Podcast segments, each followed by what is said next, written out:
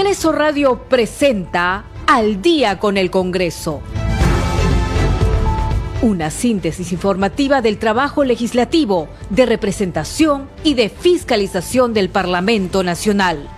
Una producción de la Oficina de Comunicaciones del Congreso de la República.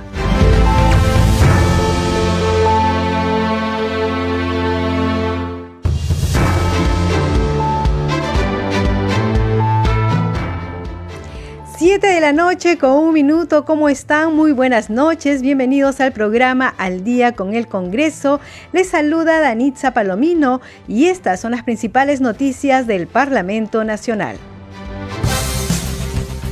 La cuñada del presidente de la República, Jennifer Paredes, deberá presentarse el próximo miércoles 13 de julio ante la Comisión de Fiscalización y Contraloría para que aclare sobre la denuncia periodística que señala que estaría ofreciendo obras de saneamiento en una de las comunidades del distrito de Chadín, en Chota, Cajamarca. Así lo anunció el presidente de ese grupo de trabajo, Héctor Ventura, quien además informó que para ese mismo día han sido invitados la primera dama de la Nación, Lilia Paredes, y el empresario Hugo Espino Lucana. La presidenta del Congreso, Mari Carmen Alba, reafirmó el compromiso de la representación nacional para participar del esfuerzo conjunto de los países en reactivación económica regional y en el permanente desarrollo de la Comunidad Andina de Naciones CAN. Fue durante su discurso de inauguración del foro Perú, Retos y Perspectivas para la Reactivación Económica Fronteriza post-COVID-19 que se realizó en la sede de la CAN en Lima. La Comisión de Descentralización aprobó la iniciativa que declara de interés nacional y necesidad pública la creación de la provincia de Colcabamba en el departamento de Huancavelica. El Pleno del Congreso sesionará este miércoles 6 de julio a las 10 de la mañana y el jueves 7 de julio a las 9 de la mañana. Usted está escuchando al día con el Congreso.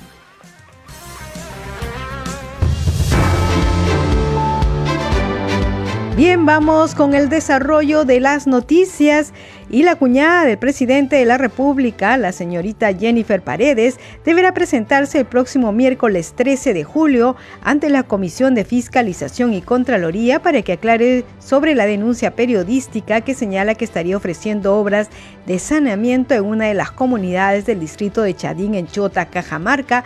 Recordemos que esto fue un reportaje que se emitió en un programa dominical donde presentaron un video de eh, Jennifer Paredes.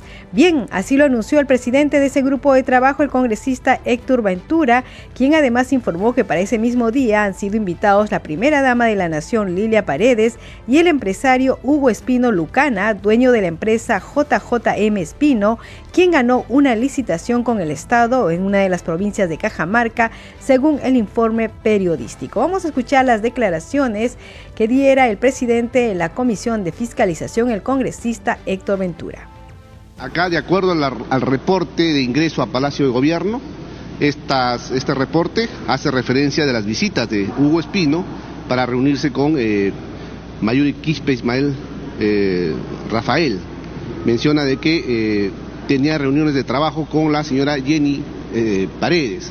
Asimismo, en una de las reuniones también habría participado la primera dama Lidia Paredes. Justamente, ¿cuál que se le va a pedir a la primera dama que aclare?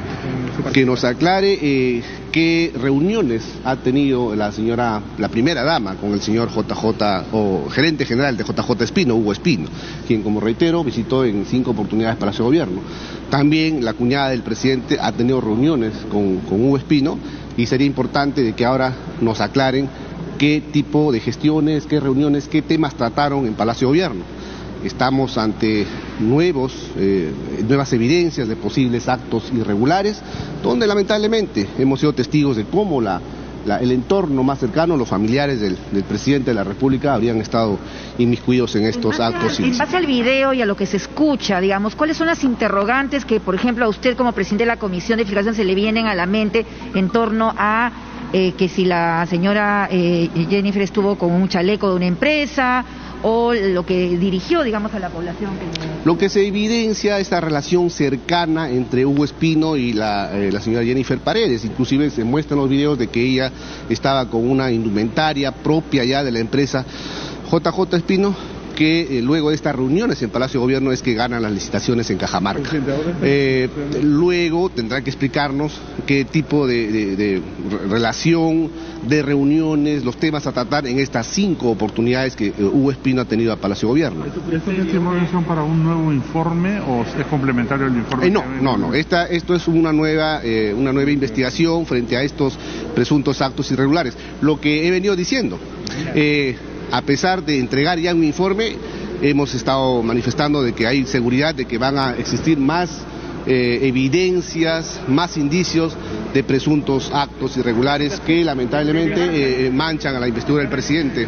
¿Facultades investigadoras? Eso se podría llevar en una nueva línea de investigación. Por lo tanto, para este 13 eh, de julio están citados ante la Comisión de Fiscalización. ¿Son citadas por esta reunión nada más o hay otros, tipos de...? Por, por, este, por estas reuniones hechas en Palacio de Gobierno, por, es importante de que la primera dama nos diga cuáles han sido los temas que han conversado con Hugo Espino reitero, gana luego de, estas visitas, gana las licitaciones eh, con el Estado. usted de las declaraciones del presidente Castillo? Ha señalado estos hechos son demoledores inclusive. ¿Qué interpreta usted de esas Sin sustento eh, real del señor presidente de la República. Ustedes han visto eh, su nerviosismo al momento de responder. Bueno, estábamos ante nuevas evidencias, indicios de estos presuntos actos ilícitos. ¿Cómo van a procesar ustedes esta información, que ya la tenía la comisión, de estas llamadas, ¿ah? el celular que usaba el hijo eh, del presidente de la República? Ayer un colega suyo, como el señor Muñante, decía que si hay más evidencias que continúan saliendo en torno a la familia presidencial, la comisión debería volver a pedir facultad de comisión investigadora. ¿Cómo van a procesar esto? Eso, eso será ya materia de un debate en el Pleno del Congreso para la próxima eh, comisión de los integrantes eh, de esta comisión.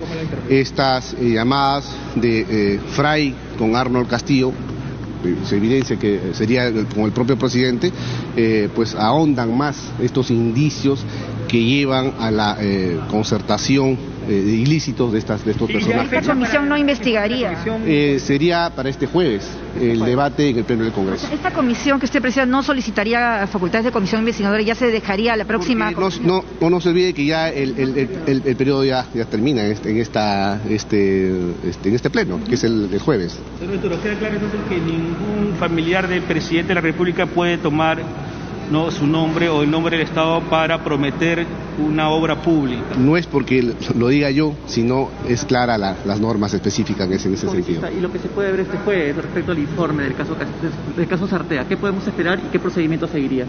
Lo que eh, esperamos es el consenso de todos los congresistas que estamos mostrando la lucha contra la corrupción. Esperemos que los demás congresistas también reflexionen y se unan a este gran eh, trabajo arduo que hemos realizado en la Comisión de Fiscalización.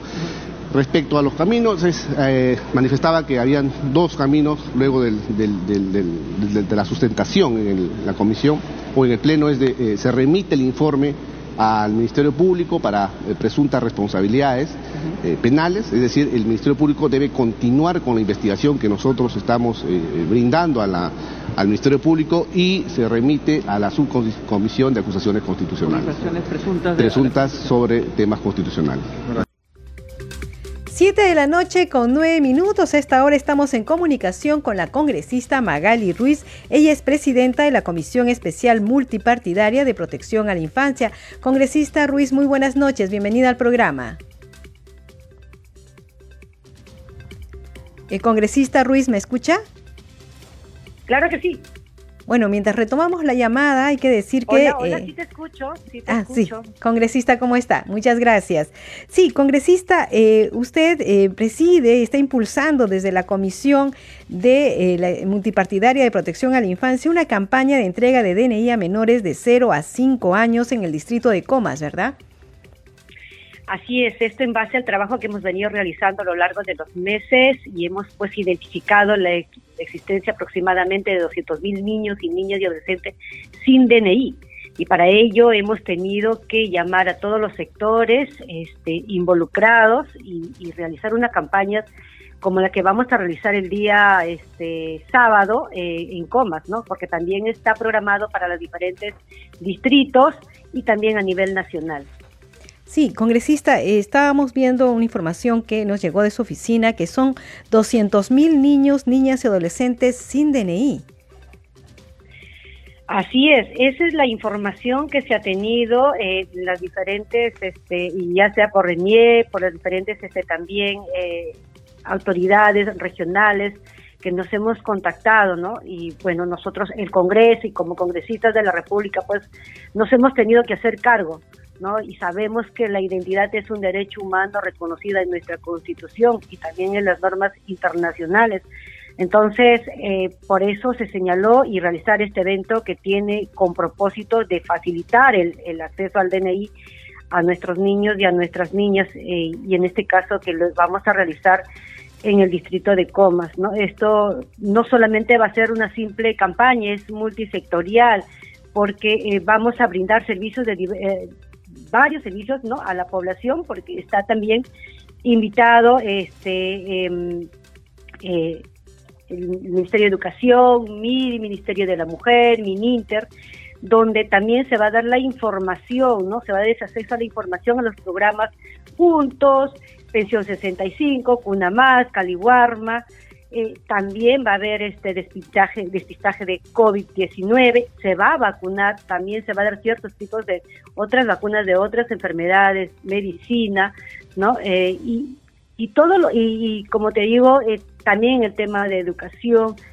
y esto en base a este trabajo arduo y una mesa de trabajo que se venía realizando la comisión con los diferentes sectores.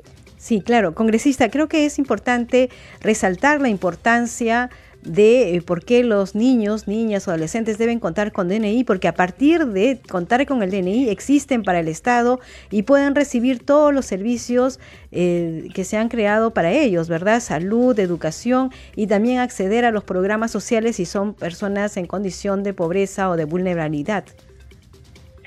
Por supuesto, eh, sí, mira, sin DNI estos niños no pueden tener acceso a lo que tú acabas de mencionar no podemos identificarlo. Entonces, ¿cómo el Estado va a priorizar las políticas públicas, ¿no? Para poder este, llegar a las familias más vulnerables. Creo que la información es importante tener, saber cuántos somos, ¿no? ¿Cuántos somos y qué podemos hacer por esas familias? Mientras exista esta, este, este desinformación en los datos estadísticos, no vamos a lograr, no lo vamos a lograr, no vamos a poder trabajar, eh, desarrollar políticas públicas, eh, priorizar también en los programas, los programas que se están dando, los bonos que se están dando tampoco van a poder acceder a esos niños que han nacido y no están identificados.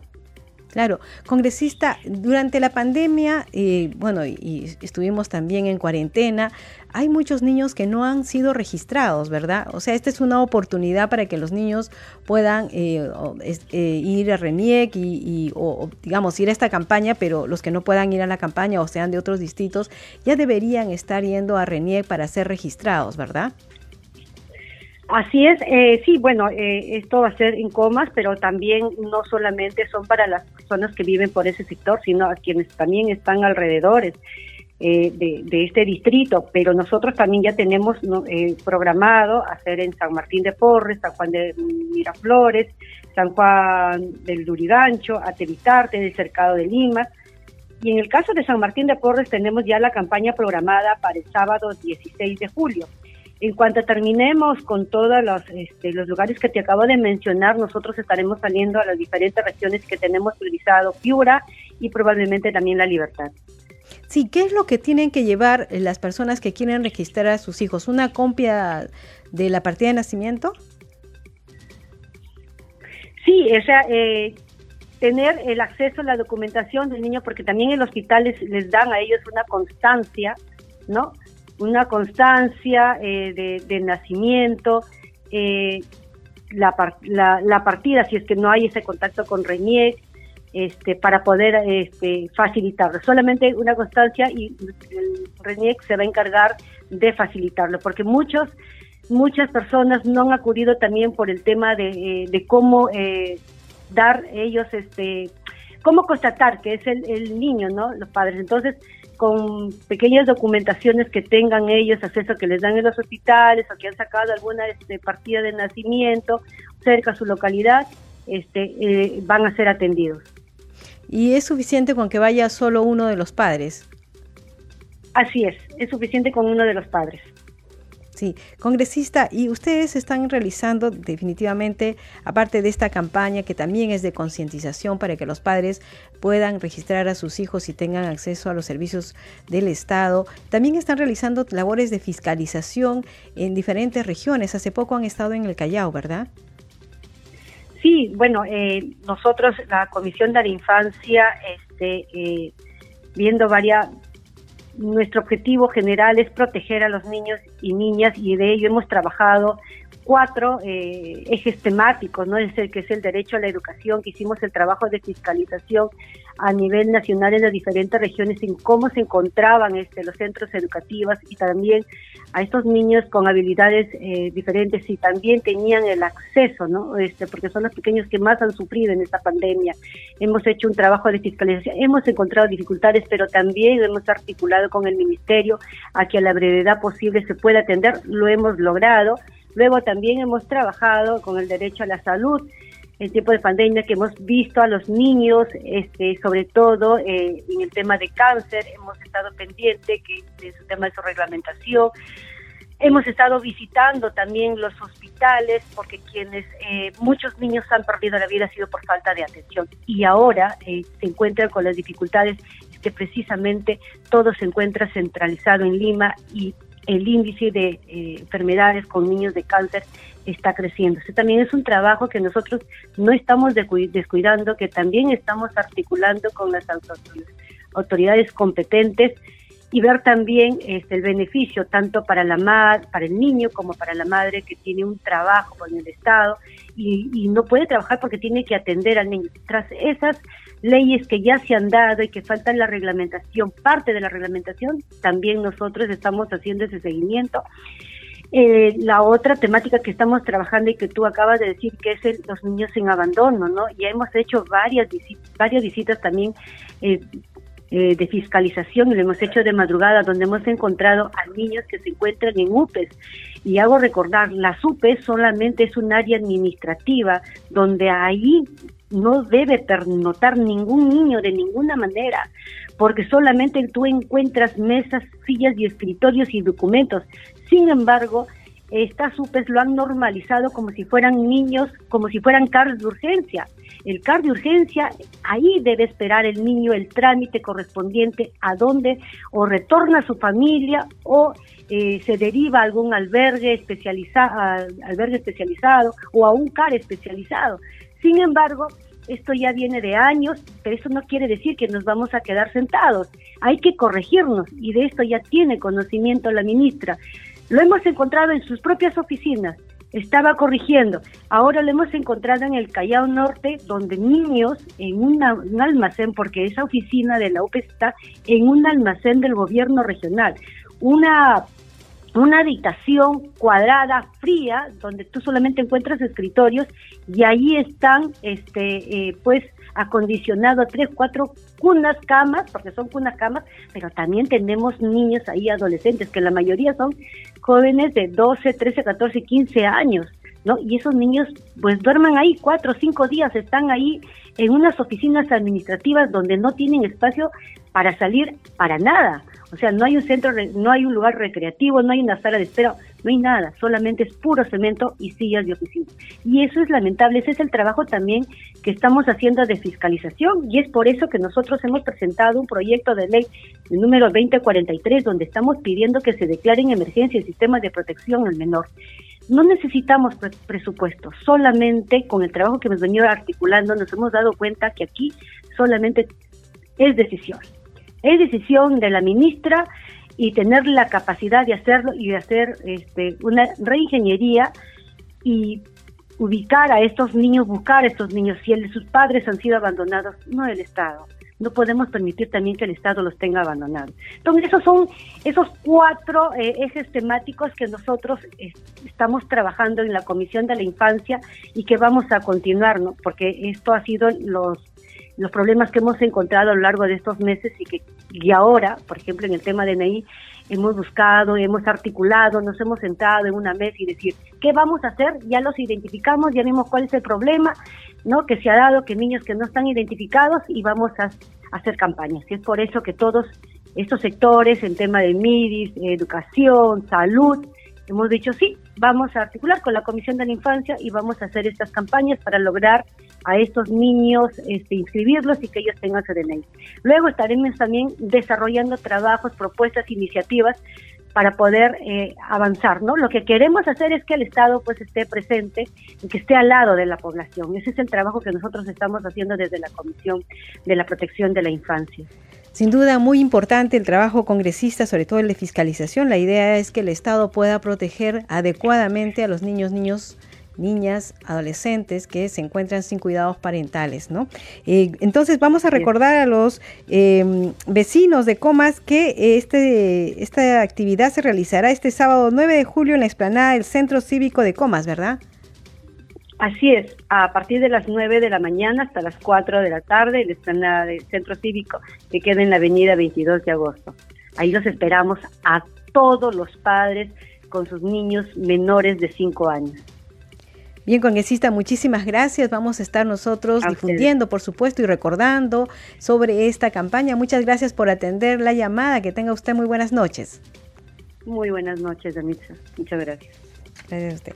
Bien, vamos con más información y hay que decir que el día de hoy también la presidenta del Congreso tuvo actividades, estuvo en la CAN, ella estaba, eh, inauguró el foro Perú, retos y perspectivas para la reactivación económica fronteriza post-COVID-19 que se realizó en la sede de la CAN en Lima. Vamos a escuchar justamente sus palabras. Ante todo quiero agradecer la invitación de mi correligionaria, la parlamentaria andina Leslie Lazo, para participar en este importante foro Perú, que permite un esfuerzo conjunto entre el Congreso peruano, mediante el Parlamento andino, la Comunidad Andina de Naciones y el Poder Ejecutivo.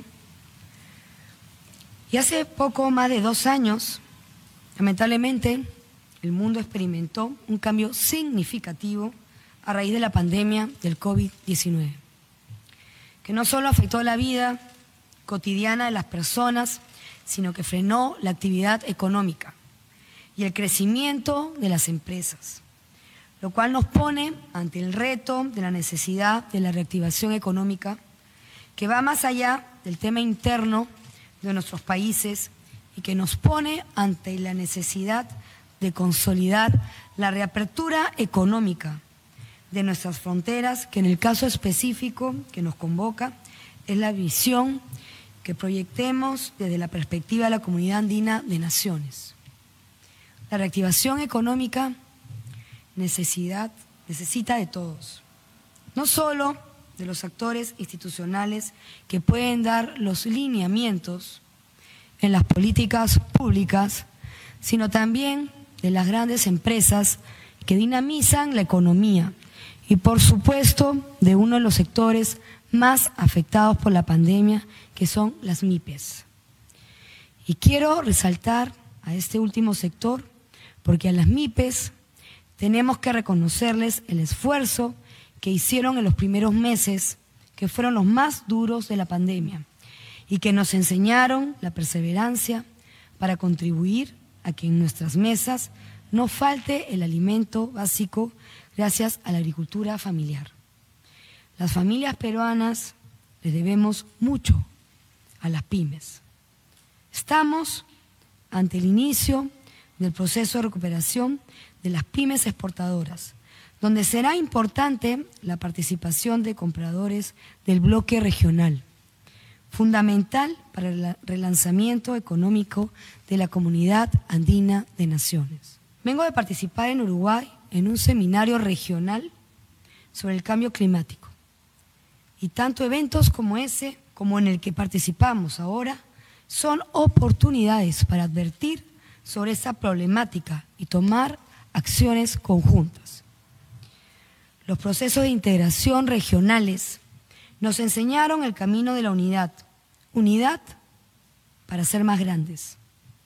Como presidenta del Congreso de la República, reitero mi agradecimiento por esta oportunidad y les hago llegar el compromiso de la representación nacional para participar del esfuerzo conjunto de nuestros países en la reactivación económica, regional y en el permanente desarrollo de la comunidad andina de naciones. 7 de la noche con 25 minutos hacemos una pausa y regresamos con más información aquí al día con el Congreso por Radio Nacional y Congreso Radio.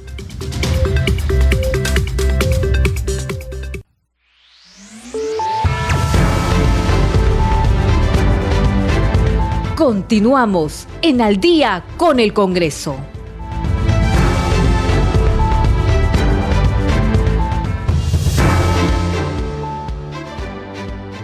7 de la noche con 30 minutos. Bienvenidos a la segunda media hora del programa Al día con el Congreso. Los estamos acompañando en los controles Rafael Cifuentes, en la transmisión por Facebook Alberto Casas y en la conducción Danitza Palomino. Vamos con los titulares. La cuñada del presidente de la República, Jennifer Paredes, deberá presentarse el próximo miércoles 13 ante la Comisión de Fiscalización y Contraloría para que aclare sobre la denuncia periodística que señala que estaría ofreciendo obras de saneamiento en una de las comunidades del distrito de Chadín en Chota, Cajamarca. Así lo anunció el presidente de ese grupo de trabajo, Héctor Ventura, quien además informó que para ese mismo día han sido invitados la primera dama de la Nación, Lilia Paredes, y el empresario Hugo Espino Lucana. La presidenta del Congreso, Mari Carmen Alba, reafirmó el compromiso de la representación nacional para participar del esfuerzo conjunto de los países en la reactivación económica regional y en el permanente desarrollo de la Comunidad Andina de Naciones CAN. Fue durante su discurso de inauguración del foro Perú Retos y Perspectivas para la reactivación económica fronteriza post-COVID-19 que se realizó en la sede de la CAN en Lima. Usted está escuchando al día con el Congreso. 7 de la noche con 32 minutos. Hay que decir que mañana y el jueves habrá sesión del Pleno del Congreso. La presidenta del Congreso, Mari Carmen Alba, convocó a la representación nacional para sesionar el miércoles 6 y jueves 7 de esta semana con la finalidad de continuar debatiendo y aprobando dictámenes de futuras leyes de importancia nacional. La Oficialía Mayor del Congreso cumplió con enviar la convocatoria a las señoras y señores congresistas de la República. La sesión plenaria del miércoles empezará a las 10 de la mañana, mientras que la jornada deliberativa del jueves se iniciará a las 9 de la mañana. 7 de la noche con 32 minutos vamos con más información. La Comisión de Trabajo y Seguridad Social aprobó por mayoría el proyecto de ley sobre negociaciones colectivas en el sector estatal. La medida busca extender los alcances y derechos de la negociación colectiva a los sindicatos del sector público. Fue durante la cuarta sesión descentralizada que se desarrolló en el Salón Cultural de la Municipalidad Provincial de Urubamba en el Cusco. Tenemos el informe de la multiplataforma del Congreso de la República. Hasta la provincia de Urubamba, en el Cusco, llegó la Comisión de Trabajo y Seguridad Social, que preside la congresista Isabel Cortés. En la sesión se dictaminaron cuatro iniciativas legislativas que favorecen las condiciones laborales del país. La primera norma aprobada por mayoría fue el proyecto de ley sobre negociaciones colectivas en el sector estatal, la cual busca extender los alcances y derechos de la negociación colectiva a los sindicatos del sector público, modificando así los artículos 2, 6 y 9 de la Ley 31188, Ley de Negociación Colectiva en el sector estatal. Seguidamente, el grupo de trabajo aprobó también por mayoría el proyecto de ley que propone modificar leyes y dispositivos que regulan las condiciones de la tercerización y la intermediación laboral. En tanto, por unanimidad dictaminaron el proyecto de ley que propone la nueva ley del porteador, fortaleciendo también los derechos laborales de los porteadores. De igual manera, por unanimidad se aprobó el dictamen referido a las prestaciones en servicios turísticos, esto en beneficio de los trabajadores sujetos al régimen laboral de la actividad privada. De esta manera, la Comisión de Trabajo atendió también la problemática laboral de la región Cusco, escuchando al gerente regional de la Dirección de Trabajo del Gobierno Regional del Cusco, quien señaló que la tasa de inserción laboral en la región ha incrementado a un 24% entre el año 2019 y 2020. No obstante, aseguró que aún persiste el problema laboral en el sector privado. 7 de la noche con 34 minutos. Vamos con más información. La Comisión de Defensa aprobó por insistencia la ley que modifica algunos artículos del decreto legislativo 1095 que establece las reglas de empleo y uso de las fuerzas por parte de las Fuerzas Armadas en el territorio nacional. La norma establece que las Fuerzas Armadas podrán brindar apoyo a la Policía Nacional del Perú previa declaración de estado de emergencia en los casos de tráfico ilícito de drogas, terrorismo o protección de instalaciones estratégicas para el funcionamiento del país, servicios públicos esenciales. Veamos el informe de la plataforma de informaciones del Congreso de la República. Se establecieron reglas de empleo del uso de la fuerza por parte de los efectivos de las Fuerzas Armadas en el territorio nacional en apoyo a la policía sin necesidad de decretarse estado de emergencia y donde se contemplará el tráfico ilícito de drogas y terrorismo, cuando la capacidad de la policía es sobrepasada en su capacidad, ya sea previsible o peligro que ocurriera, y donde se ponga en riesgo la vida de los ciudadanos. Las Fuerzas Armadas pueden asumir el control del apoyo del orden interno con apoyo de la policía o pueden apoyar a la policía cuando ellas asumen el control del orden interno y sea necesario. Pero eh, el 4.3, al no disponer de que se declare el estado de emergencia, puede dar lugar a que en forma, eh, a un libre criterio de interpretación de alguna situación, eh, puedan sacar a las Fuerzas Armadas sin declarar el estado de emergencia, que fíjese, hasta ahora no se ha presentado pero lo podrían hacer, por ejemplo, si hay un bloqueo de carreteras, una huelga, una toma de instalaciones que señalen que la capacidad de la policía ha sido superada, van a sacar a las Fuerzas Armadas. Además, podría establecerse en su actividad en el caso de minería informal, donde la policía es doblegada. Es por ello que la sugerencia es fortalecer a la Policía Nacional. Fortalecer nuestra democracia y el Estado de Derecho. No debemos debilitar a la policía. Se está haciendo costumbre y rutina decir que la policía no tiene la capacidad operacional y se le está haciendo compartir su principal función constitucional con los soldados. La solución pasa por fortalecer e incrementar las capacidades de la policía, no por debilitarla. Las Fuerzas Armadas tienen una función específica dentro del marco de la Constitución de la República. La Policía Nacional merece ser fortalecida la Policía Nacional no puede ser de ninguna manera equiparada al serenazgo que actualmente tenemos en la República.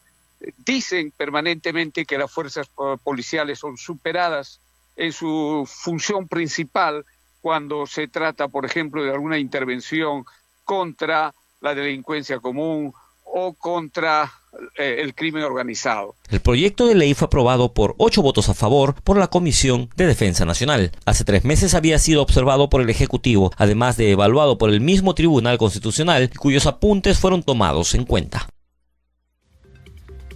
7 de la noche con 38 minutos. Seguimos aquí en Al día con el Congreso. Vamos con más información. Los congresistas de la Comisión de Inclusión Social y Personas con Discapacidad que preside el legislador Alberto Reyes exhortaron a las autoridades de los gobiernos regionales y municipales a nivel nacional que cumplan la Ley 29973, Ley General de la Persona con Discapacidad, que dispone principios claros de accesibilidad tanto a nivel de infraestructura como en servicios y comunicación. De lo contrario, recordaron, la propia ley dispone la aplicación de multas que pueden llegar al equivalente de 11 unidades impositivas tributarias. La exhortación fue a propósito de la intervención de la congresista del bloque magisterial Ministerial de Concertación Nacional, Yasmina Paredes Castro, quien recordó el último informe de la Defensoría del Pueblo que revela que en la sede de la Municipalidad de Loreto no existe infraestructura adecuada a favor de las personas con discapacidad. Siete de la noche con 39 minutos vamos con más información y la Comisión de Descentralización realizó en Rioja, en la región San Martín, una audiencia pública descentralizada. Participaron diversas autoridades políticas quienes explicaron su problemática en cuanto a presupuesto y gestión. Escuchemos a la congresista Norma Mayarro, presidenta de la Comisión de Descentralización. Una buena fiscalización, ya que a la Contraloría se le está dando un porcentaje para ese control ocurrente. Vemos que son dos millones nada más que se necesitan congresista Lucinda para dar ese sueño de la ampliación del aeropuerto de Rioja. Nosotros, como congresistas, tenemos la obligación de servir a la población. Es nuestra obligación, nos eligieron como voto popular. Pero también hay que entender que los congresistas de la República no tenemos ejecución de gastos, pero sí somos las personas que podemos sentar a un ministro acá y al otro acá y decirle que está pasando. Y eso lo hemos hecho en muchas oportunidades porque es nuestro deber. Hemos tenido la vez pasada en la Comisión de Descentralización al ministro de Economía y al ministro de Salud porque no entendíamos qué pasaba. Uno le echaba la culpa y se perjudicaba la población. Igual haremos, llamaremos al ministro de Transportes, a la comisión, y acá viene el compromiso con las congresistas y veremos en qué situación se encuentran los presupuestos. Porque queremos verla hoy. Ayer estuvimos en el sauce nosotros. Yo digo, qué maravilla, esto es el cielo. Y no está con la promoción de turismo que se debe tener. Y tenemos una laguna azul que es una maravilla. ¿Dónde están las autoridades que no ven? Que todavía no hay una carretera y tenemos que cruzar en estas plataformas. Entonces, todas esas cosas me las puse como meta cuando asumí la presidencia, porque he sido regidora metropolitana en varias oportunidades. Soy municipalista y sé lo que es estar en la otra vereda que vas a la eso, toca la puerta y te tira la puerta en la cara. O vas al ministerio y viajas desde acá porque tu, tu comunidad te apoya, vas a dejar un papel y ni siquiera te recibe el ministro el viceministro.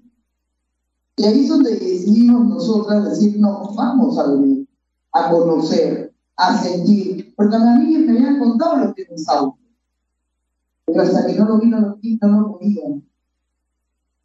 Sé lo que es Rioja, pero yo estoy acá. Así como estuvimos en Moyobamba con el alcalde también de Moyobamba. Y hemos estado viajando y viajando a diferentes sectores porque una comisión tiene que aprender con las necesidades directamente de las personas. 7 de la noche con 42 minutos. Vamos con más información aquí en Al día con el Congreso. Y hasta el 6 de julio las bancadas podrán presentar a sus invitados para que participen en el proceso de selección de candidatas o candidatos aptos para la elección del defensor del pueblo. Esta comisión está presidida por el congresista Freddy Díaz. Vamos con el informe. La comisión especial encargada de la elección del defensor del pueblo entregará su informe final el 8 de agosto y a partir del 16 del mismo mes se espera la programación de una sesión del Pleno para la presentación de la terna y o candidatos aptos. Esperamos que todos los integrantes de esta comisión especial hagamos el esfuerzo necesario para primero verificar que el procedimiento se cumpla tal cual se ha aprobado el cronograma el tema de los lineamientos y finalmente podamos tener ya en el mes de agosto un nuevo defensor del pueblo.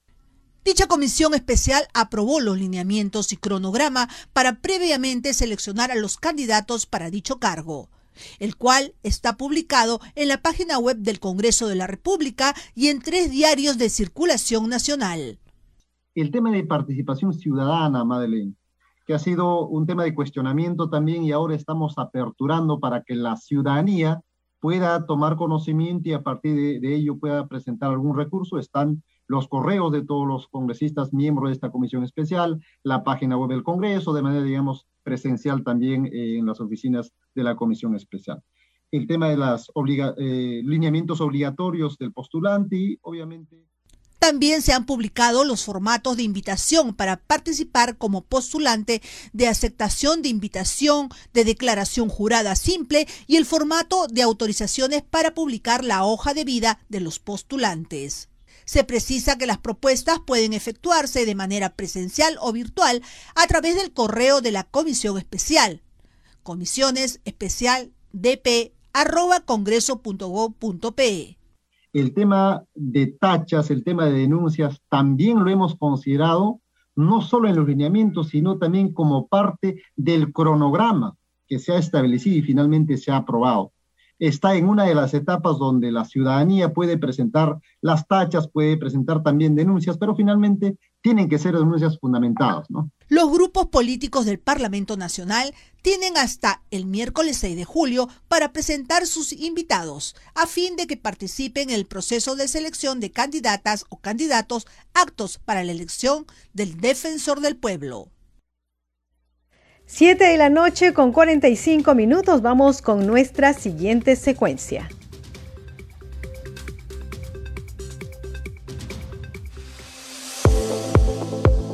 Congreso en redes. A esta hora de la noche tenemos información con nuestra compañera Perla Villanueva. Adelante, Perla. ¿Cómo estás, Danitza? Muy buenas noches. Empezamos con la publicación de la Comisión de Descentralización. Se aprobó por mayoría el predictamen del proyecto de ley que declara de interés nacional y necesidad pública la creación del Ministerio de Pesquería y Acuicultura. Seguimos con otra publicación de la Comisión de Descentralización. Por unanimidad se ha aprobado el proyecto de ley que propone cambiar la denominación del Ministerio de la Mujer y Poblaciones Vulnerables por el de Ministerio de la Familia y Poblaciones Vulnerables, de autoría del congresista Américo Gonza de Perú Libre. Seguimos ahora, Danitza, con la publicación del congresista Alfredo Azurín Loaiza, presidente de la Comisión de Seguridad ciudadana del Parlamento Nacional. Feliz 39 aniversario DIRCOTE. Expreso mi saludo a la Dirección contra el Terrorismo de la Policía Nacional del Perú que investiga y combate cualquier actividad terrorista en el país. Fui parte de la lucha contra subversiva en nuestro país. No dejemos que la historia se repita, agrega el congresista Alfredo Azurín Loaiza. Por último, Danitza, la publicación de la cuenta oficial del Congreso de la República del Perú, hashtag Tu Congreso Informa, la Comisión de Fiscalización citó a la primera dama Lilia Paredes y a su hermana Jennifer Paredes para que respondan sobre la denuncia periodística acerca de un supuesto ofrecimiento de obras de saneamiento en Chota, Cajamarca. Hasta aquí las publicaciones en redes sociales Danitza y recordar que estamos en Facebook y en Twitter como Radio Congreso Perú. Seguimos contigo en Mesa de Conducción. Muchas gracias, Perla. Efectivamente, estamos en Facebook como arroba radiocongreso.perú y en Twitter como arroba radio-congreso. Vamos con otras noticias y en la Comisión de Transportes y Comunicaciones se aprobó por unanimidad el proyecto de ley 2423 de autoría del Poder Ejecutivo que establece que el ingreso de vehículos de transporte internacional por carretera al territorio nacional cumpla con la normativa en el país vigente en materia de calidad de combustibles. El presidente del grupo de trabajo, el congresista Alejandro Soto, señaló que la propuesta garantiza que los transportistas que ingresen al territorio nacional busquen el combustible de mejor calidad que se distribuye en el Perú. El dictamen propone una solución al problema del alto contenido de azufre de los combustibles ofertados en otros países que comparten frontera con el Perú, tales como Ecuador y Bolivia, y que no cuentan con el mismo contenido de azufre que el combustible nacional. Por lo cual, al realizarse las operaciones de transporte internacional terrestre, existen vehículos habilitados para el transporte internacional por carretera que ingresan al territorio peruano con un combustible que, al no cumplir con la calidad, es decir, contenido de azufre en un alto porcentaje, acorde a lo establecido con la normativa nacional, generan un perjuicio en el ambiente a través de las emisiones liberadas por un combustible que tiene un contenido de azufre muy por encima de lo establecido a nivel nacional. Dicha problemática a su vez genera una competencia desleal, por cuanto los fletes de carga de dicho transporte terrestre internacional son menores perjudicando a los transportistas nacionales. En tal sentido, la presente propuesta busca garantizar que los transportistas que ingresen al territorio nacional usen el combustible de mejor calidad que se distribuye en el Perú por su menor cantidad de azufre, solucionando así uno de los reclamos de los transportistas de carga. 7 de la noche con 49 minutos. Seguimos aquí en el programa Al Día con el Congreso a través de Radio Nacional y Congreso Radio. También nos puede ver a través de Facebook. Bien, hay que decir que el congresista Hitler Saavedra, presidente de la Comisión de Salud, informó sobre la sesión descentralizada que se realizó en el Cusco. Aquí la entrevista de nuestra compañera Madeleine Montalvo. Efectivamente, nos vamos de inmediato a la entrevista del día. Es porque el congresista Hitler Saavedra, presidente de la Comisión de Salud, va a conversar con nosotros. Congresista, ¿cómo está? Bienvenido. Muchas gracias. eh, terminando la sexta audiencia descentralizada de la Comisión de Salud, en el cual se ha recabado toda la problemática de la región Cusco, en estaba la, representante de la alcaldía y la, de, los directores de las unidades ejecutoras y los representantes de salud. Se recabó la problemática principalmente del, del Hospital Antonio Lorena, eh, en el cual es latente ¿no? Eh, la presencia de, de, problemas ¿no? en la población porque quieren que se inicie esta obra y eso le trasladaremos al ministro para que se tome las cartas en el asunto porque la población necesita esta obra de manera urgente. Es así que nosotros eh, hemos escuchado múltiples problemas. Congresista, congresista, entendemos que usted eh, está culminando de esta sesión descentralizada desde la región del Cusco. Coméntenos qué también qué es lo que ha podido recoger en esta sesión de los diversos gremios, el mismo gerente regional de salud, qué le ha podido decir respecto a estas medidas al aumento de casos de la COVID-19. Hay, hay este, eh, varias opiniones de los sindicatos y de los trabajadores, los cuales están preocupados por la permanencia de los trabajadores del CAS COVID. Así que este es un tema que también lo estamos abordando con el ministro y cuál tiene que tener una solución pronto. Igualmente el tema que se está tocando es el tema de los nombramientos y de la estabilidad de los trabajadores. Hay mucha preocupación, así que en ese sentido estamos eh, ya abocados a trabajar y hacer el trabajo entre los asesores y el equipo técnico del ministro de Salud. En medio de esta cuarta ola de la COVID-19, congresista, eh, vemos que hay preocupación, como usted lo, indicaba hace instantes, ¿no? Por el tema de tanto del personal, el tema de infraestructura, el recurso humano. ¿Cómo eh, va a abordar su comisión eh, estos temas, ¿no? Estas problemáticas que ya ha podido recoger desde el Cusco. Estamos coordinando con el ministro para ya iniciar nuevamente, reiniciar las reuniones que se va a dar eh, día viernes y los viernes entre los eh, asesores y el equipo técnico para definir las acciones que se va a tomar frente a esta alza de los casos en cuanto al, COVID-19. Así que esta semana va a ser crucial para ir analizando ya con los datos exactos que tenemos del, del Centro de Prevención y Control y del área de epidemiología y toda la información que tengamos día a día. En el Cusco sí ha habido eh, eh, este, estas cifras que se han elevado. También estos casos se están elevando en, todo el país, así que hay que seguir tomando las medidas y tomando las previsiones del caso, manteniendo los protocolos de seguridad.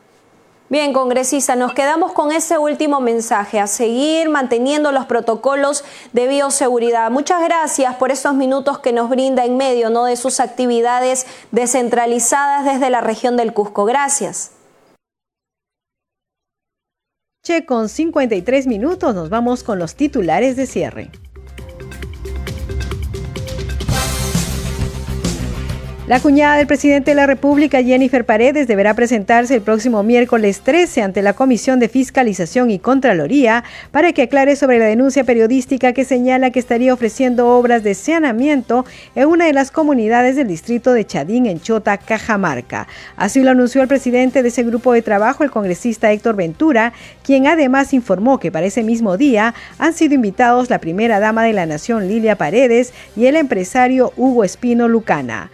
La presidenta del Congreso, Mari Carmen Alba, reafirmó el compromiso de la representación nacional para participar del esfuerzo conjunto de los países en la reactivación económica regional y en el permanente desarrollo de la Comunidad Andina de Naciones CAN. Fue durante su discurso de inauguración del foro Perú, retos y perspectivas para la reactivación económica fronteriza post-COVID-19 que se realizó en la sede de la CAN en Lima. La Comisión de Presupuesto aprobó el dictamen del proyecto de ley que autoriza al Ministerio de Educación a efectuar una transferencia de partidas en el presupuesto del sector público para el año fiscal 2022 a favor de los gobiernos regionales para financiar la realización de los Juegos Escolares Deportivos y Paradeportivos 2022. El Pleno del Congreso sesionará este miércoles 6 de julio a las 10 de la mañana y el jueves 7 de julio a las 9 de la mañana. Usted está escuchando al con el Congreso. 7 de la noche con 55 minutos hemos llegado al final del programa.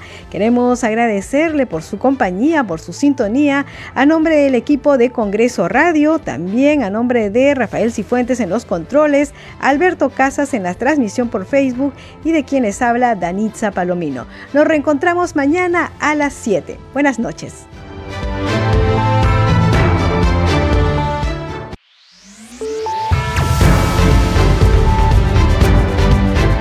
Congreso Radio presentó Al día con el Congreso.